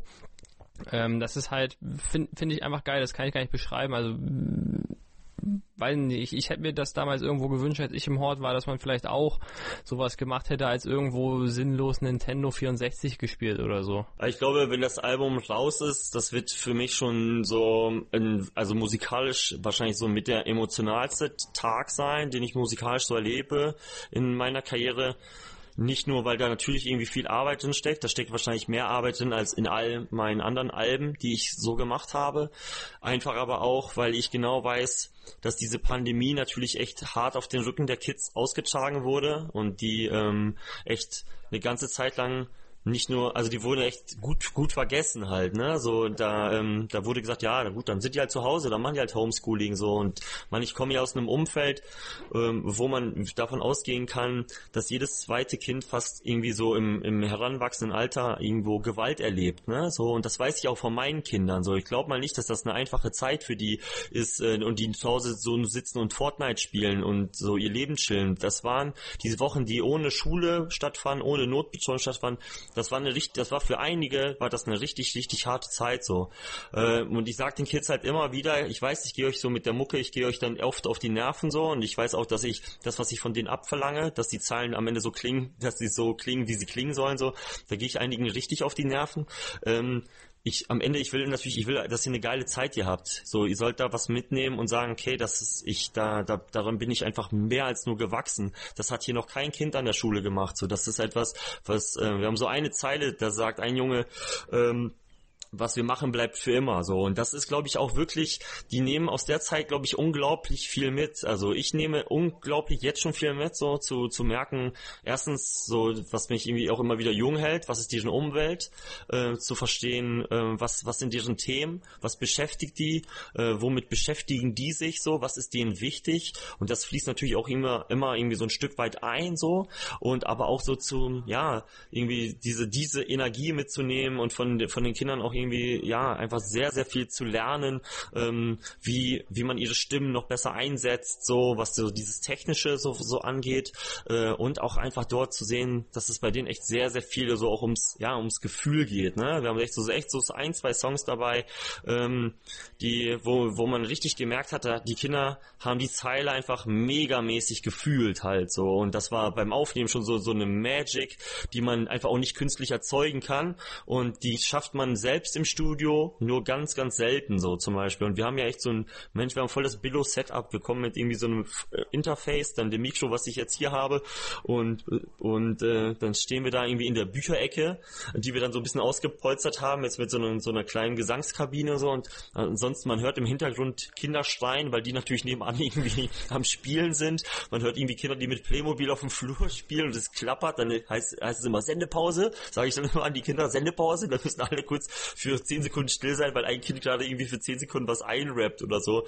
Und sie werden halt oder sind auch mit jedem Song so viel besser geworden, Mensch. Wir haben echt angefangen, echt so nur bei einigen fast wie Wort für Wort aufzunehmen und das so zusammenzusetzen. Und so mittlerweile, die können Flows, die ich haben möchte, wenn ich das denen vorrappe, wir äh, nehmen das halt irgendwie ohne Beat auf, sondern ich rappe das quasi jedes Mal so vor. Ich habe nur den Beat auf den Ohren und die, die rappen es halt nach. Boah, sie können es eins zu eins so machen, wie ich das haben möchte. Ich habe so ein Mädel dabei, die macht die Gesangs, die macht die Hooks, die macht die jedes Mal so, wie ich die haben möchte. Und jeder Song wurde deshalb einfach krasser. So auch deren Anspruch war einfach zu sagen, boah, der nächste Song muss krasser sein. Und die sagen auch selber, der Song war gut, aber der nächste war krasser. So und ähm, und geil ist auch zu sehen, so dass die Kinder untereinander so sagen, ja, Herr Elif, du die ähm, die Bridge die hast du, die ist, das ist, die ist voll schön, die hast du voll schön gemacht. Das ist meine Lieblingsstelle im Song. Das sagen die sich so gegenseitig und ich sitze so da und denke, äh, fang fast an zu heulen, weil ich so denke, boah, die nehmen hier aus dieser Zeit an Selbstbewusstsein so viel mit, an äh, Gabe, sich selber zu reflektieren, auch zu sagen, oh, das ist zu schwer für mich, lass das lieber den und den machen, der kann das besser, der kann das besser rappen. So, ich mach lieber die Adlibs, so. Ähm, das ist echt auch einfach total spannend zu sehen halt, ne? So dieses, so eine Entwicklung bei den Kids zu sehen, irgendwie ein Stück weit sie im Leben zu begleiten, dabei sein zu dürfen. Und ähm, daher, ich glaube echt so, dass dieses Projekt für mich, ähm, ja, das mir nochmal ganz klar gemacht hat, weshalb ich diesen Job so gerne mache. Millionär werde ich damit nicht. Ähm, es kostet mich oft mehr Nerven als alles andere, aber es schenkt mir auch so viel Energie, wie sonst wenige andere Sachen halt im Leben und irgendwie so einen Job zu haben, zu dem man gerne hingeht und worauf man jeden Tag Bock hat. Und dann sitze ich auch gerne bis zwei Uhr nachts am Song und mische den ab und stehe um sieben auf und mische den wieder mische den nächsten Song ab, bis ich wieder zur Arbeit muss, so, ne? Ähm, die, ähm, das, das mache ich gerne so und äh, dafür lebe ich halt auf jeden Fall. Ja, ist voll geil. Und das, was du halt eingangs auch sagtest, dass dieses Corona und dieses Homeschooling, dass das ja für viele nicht einfach ist. Ähm, klar, ähm, wurden die anfangs vergessen. Ähm, sofern man halt auch auch jetzt noch von Homeschooling sprechen kann, sprechen möchte irgendwo. Ich sehe es bei meinem Bruder, Homeschooling sieht so aus, der kriegt halt Anfang der Woche ein Arbeitsblatt und das soll er Ende der Woche abgeben. Ähm, weiß nicht, was das mit Homeschooling zu tun hat. Ähm, Plus, ähm, du musst ja auch irgendwo immer gucken, du, du hängst dann den ganzen Tag zu Hause, du gehst dir irgendwo selbst auf den Sack. Äh, das ist halt auch irgendwo so, so eine Spannung. Da ist, glaube ich, so ein Projekt einfach eine schöne Abwechslung, wo man halt gerne was, was reinsteckt, auch als Kind irgendwo und du hast halt irgendwo was, wo du halt auch in fünf bis zehn Jahren noch sagen kannst, ey, weißt du noch, als wir damals im Hort waren, hier, das waren wir. Ähm, nicht irgendwo so ein Arbeitsblatt, wo du halt sagen kannst, weißt du noch, wo wir damals Gruppenarbeit gemacht haben zu dem Arbeitsblatt, wir haben uns mies angekackt, hatten mies keinen Bock darauf zu machen und fast ist unsere Freundschaft kaputt gegangen irgendwo. Ähm, von daher finde ich, ist das irgendwo geil, wenn man da versucht, so einen Mehrwert zu schaffen, wo man sich halt auch dran erinnern kann, wo man halt was hat. Ist halt natürlich auch voll die also ich bin auch jemand, der aus einer Situation versucht immer schnell das Optimum herauszuholen. Ich meine, ich habe da jeden Tag 10, 12 Kinder. Also so eine Gruppengröße ist halt perfekt, um so zu arbeiten. Ne? Also dass das, ich kann halt zwei sind immer irgendwie so beim Aufnehmen, einer nimmt auf, einer guckt da so bei zu. Die anderen sind mittlerweile so selbstständig, dass die halt dann in der Phase einfach irgendwie dann eben was für sich machen.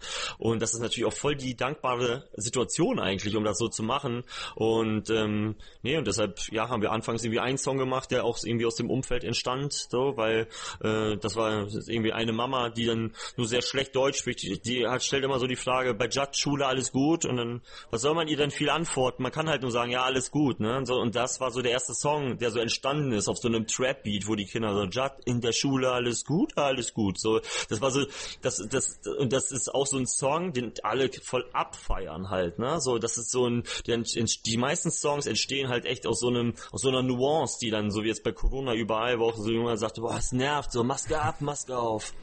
Ne, und so, das, das war, das war so ein Eingangs, so eine, so eine Catchphrase, die, und dann, dann, und dann hat's wirklich, das hat keine fünf Minuten gedauert, dann war der Part fertig so. Und dann da hat man irgendwie noch abends an der Bridge gesessen und das so, und das war, und so bei vielen anderen Sachen auch, wir lassen halt immer Beats laufen am Nachmittag, so, wenn wir nicht aufnehmen, und die Kinder fangen an, irgendwie Ideen auszusprudeln, wenn da irgendwie so ein Beat kommt und der hat irgendwie so einen, irgendwie einen geilen Touch, da fängt, fängt dann so an, Schokolata, Schoko, Schokolata, und denkst, okay, Mensch, krass, so, die bauen hier einfach Hooks, die einfach in dieser Kinderwelt einfach auch voll gut funktionieren und das ist, weil das diese Umwelt ist halt, ne? So, das ist, die lachen ja auch über Sachen, über die lachen wir Erwachsenen einfach gar nicht mehr, weil, weil wir es gar nicht mehr können.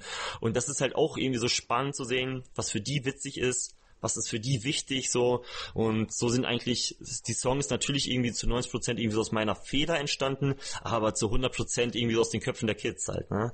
Und äh, das ist halt irgendwie auch ja irgendwie eine geile Sache und äh, ich bin echt gespannt. Ähm, das Album hat zehn Songs, kommt wie gesagt äh, Mitte Juni. Wir sitzen jetzt an so einer Box. Da kommt halt irgendwie eine, eine Gürteltasche rein mit unserem Logo drauf. Da kommt, äh, da kommen Sticker rein, Button, äh, noch viel anderes Stuff. Das Album natürlich auch irgendwie. Und jetzt äh, die Kinder sitzen jetzt an so einem Bügelperlenfuchs, weil wir so einen Bügelperlen-Song gemacht haben.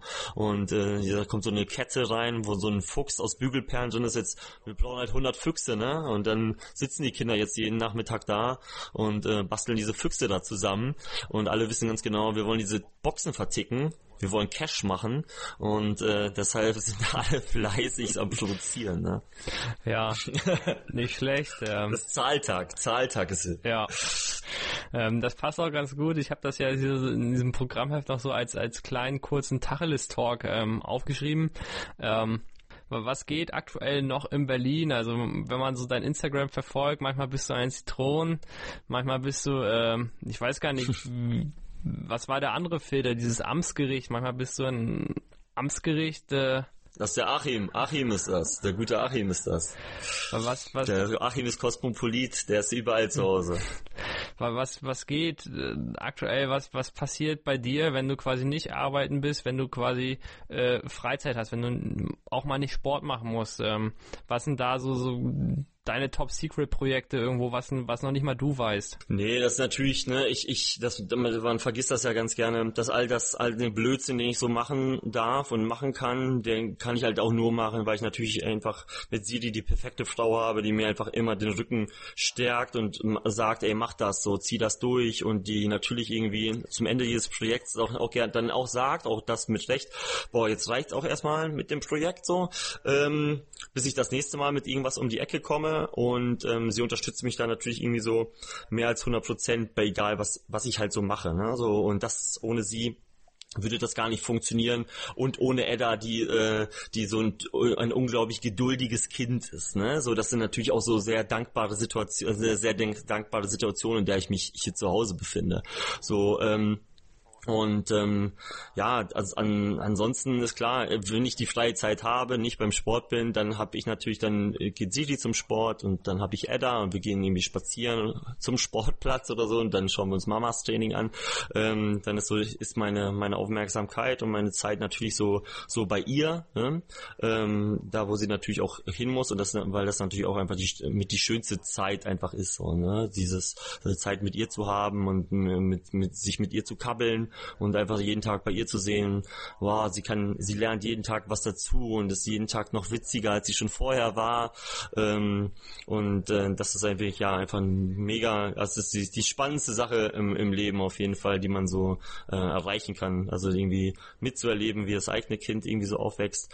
Und äh, ja, ansonsten halt klar, die, die, die Ideen, die Ideenfülle ist halt immer irgendwie groß. Ne? Also wir versuchen natürlich immer irgendwie so den, den Wettkampfsport weiter irgendwie auszubauen und irgendwie hier und da ähm, arbeiten wir jetzt an so einem Konzept, wo man unter diesen aktuellen Corona-Bedingungen, vielleicht sind sie nächste Woche schon wieder äh, über den Haufen geworfen, weil vieles gelockert wird, weiß man ja nicht, aber wenn man unter diesen Bedingungen nur zwei Haushalte dürfen zusammen eigentlich Sport machen, wie kann man da Wettkämpfe gegeneinander laufen, ohne dass man Kaderzugehörigkeit hat? Und muss man dafür extra einen großen Wettkampf aufziehen, dann hat, hat Tobi sich überlegt, so dieses Prinzip von Bahnradrennen und vom Eisschnelllauf quasi auf die Bahn zu übertragen. Hm. Also jeder 100 Meter Startziel, 200 Meter oder 15 Meter Start, 200 Meter Start stehen zwei Leute, die laufen gegeneinander, die laufen 800 Meter gegeneinander und man guckt, wer von oben gefilmt, wer ist nach zwei Runden als erster wieder an Ort und Stelle und gewinnt dieses Ding, ohne quasi, so, da kannst halt,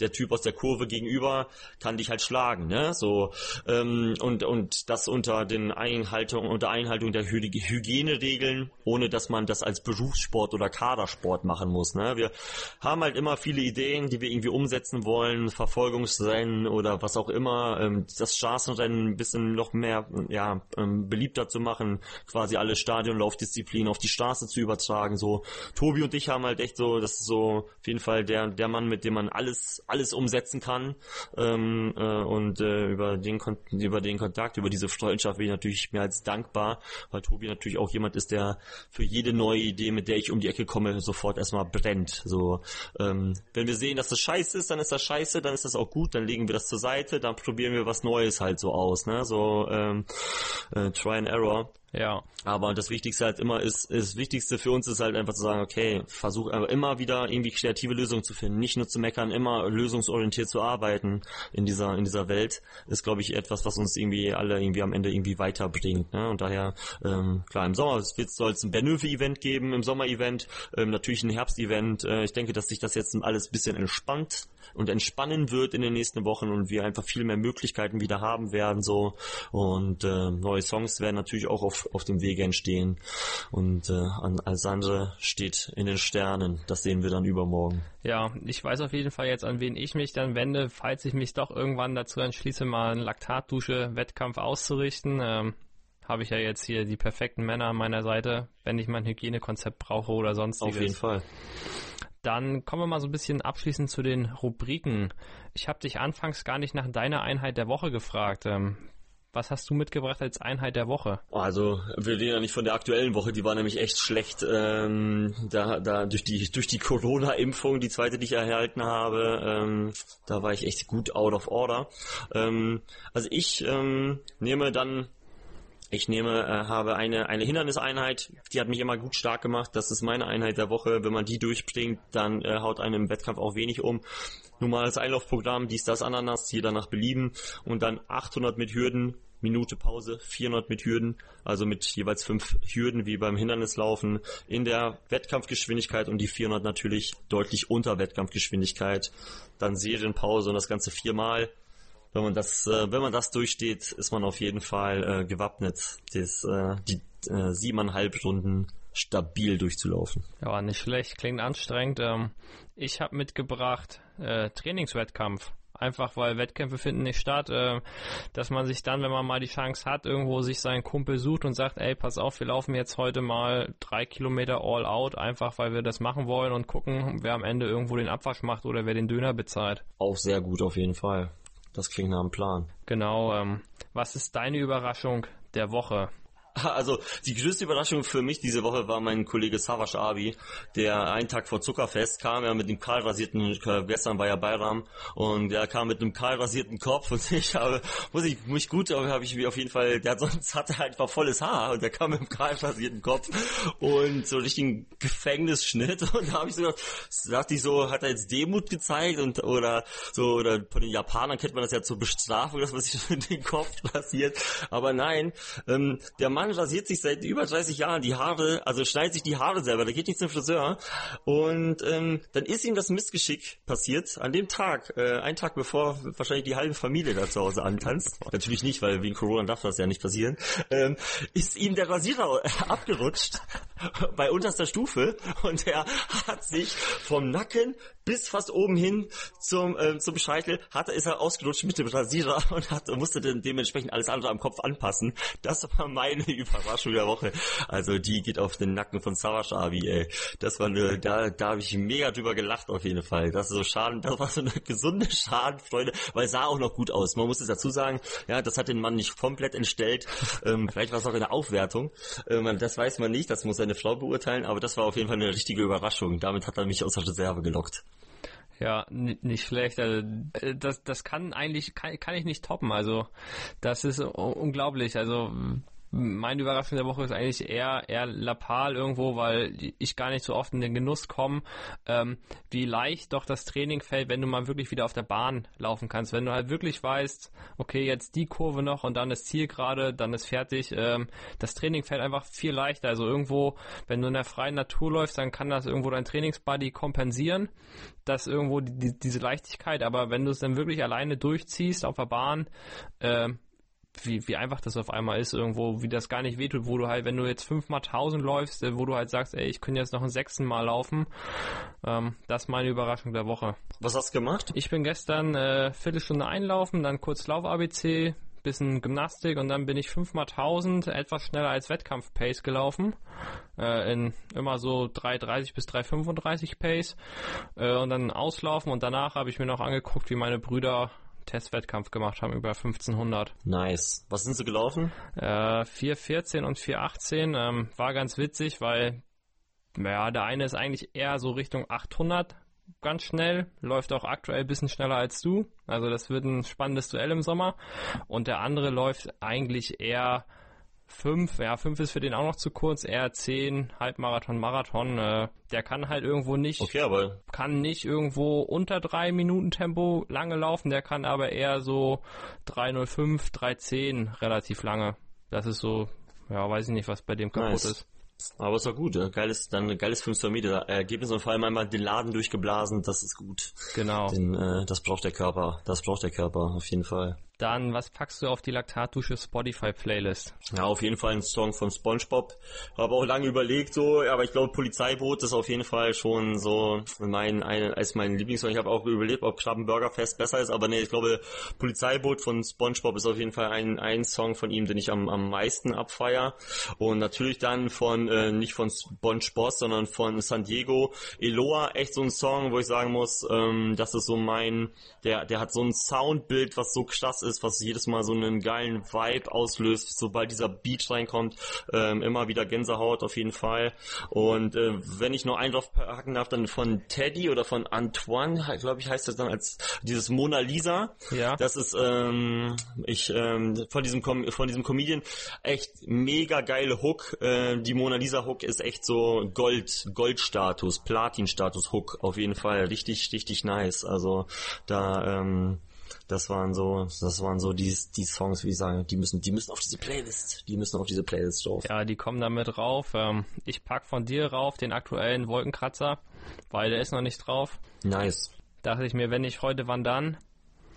Und wir kommen zu meiner Lieblingsrubrik, Wahrheit oder Pflicht.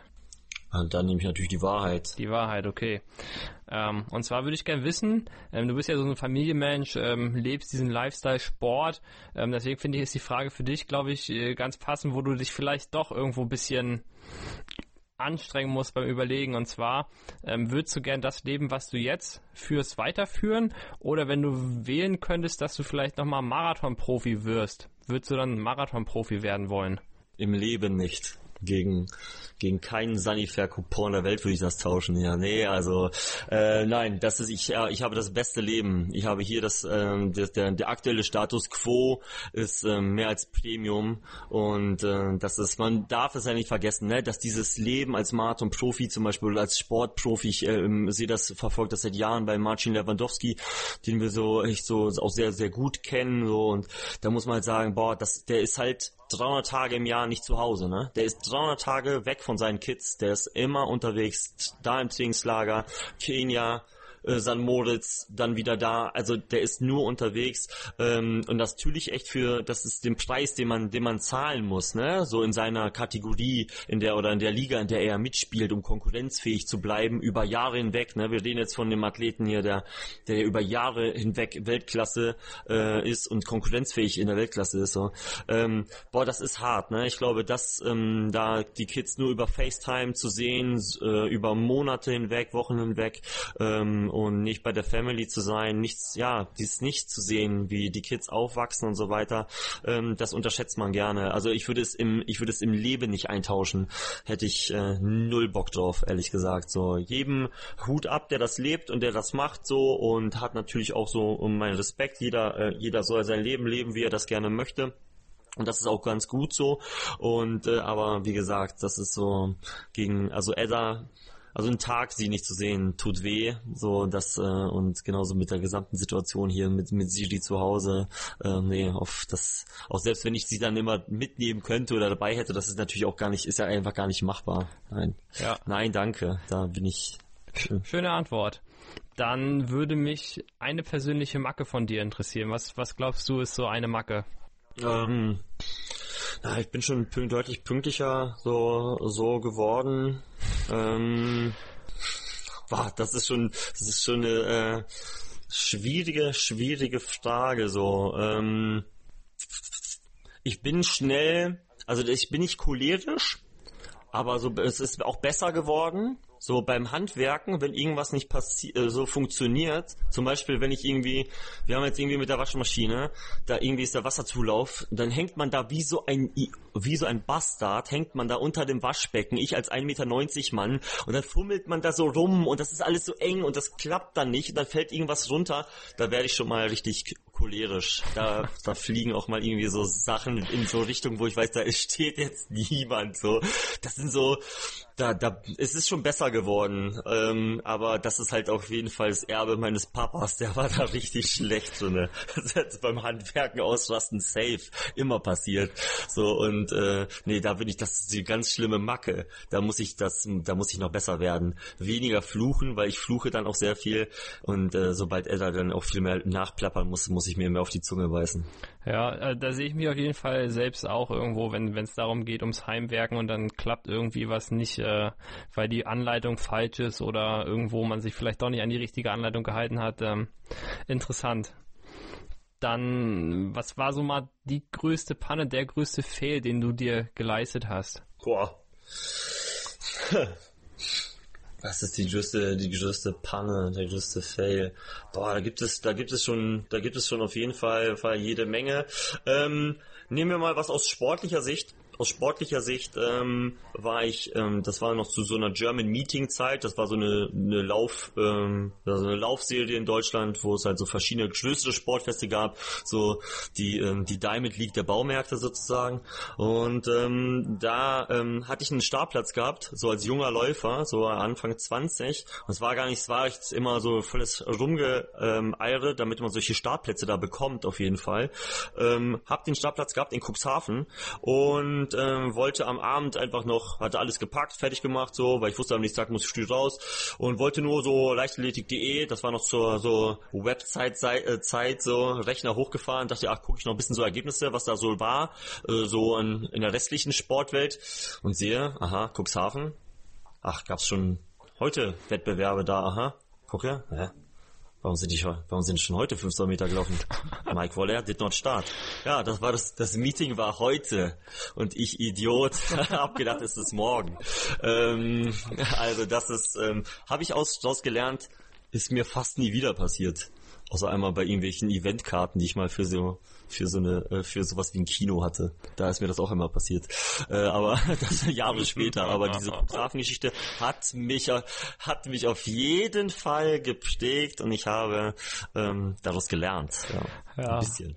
Nicht schlecht. Also das hat mir jetzt auf jeden Fall gerade den Abend nochmal verherrlicht. Also das war auf jeden Fall mal eine ordentliche Panne. Auf jeden Fall. Ja. Du trinkst ja jetzt hier gerade dein Feierabendbierchen. Ähm, was ist dein Lieblingsgetränk in der Off-Season? Ja, Gin Tonic auf jeden Fall. Ne?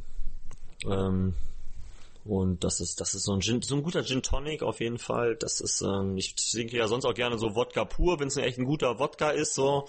Oder Wodka mit so einem Mortengel-Shot. Nee. Ähm, aber so Wodka, so Wodka, Wodka pur, äh, wenn es ein echt ein guter Wodka ist, so in der, ähm, egal ob in der Season oder in der Off-Season so, aber ansonsten so als, als Abendgetränk, so Gin Tonic, äh, oh, Bierchen, Likörchen, ne, du ja. weißt. Ähm, nee, da, da bin ich, äh, bin ich auch, bin ich gerne natürlich, bin ich dabei. Also wenn wir beide uns mal sehen, auf ein Bierchen natürlich immer.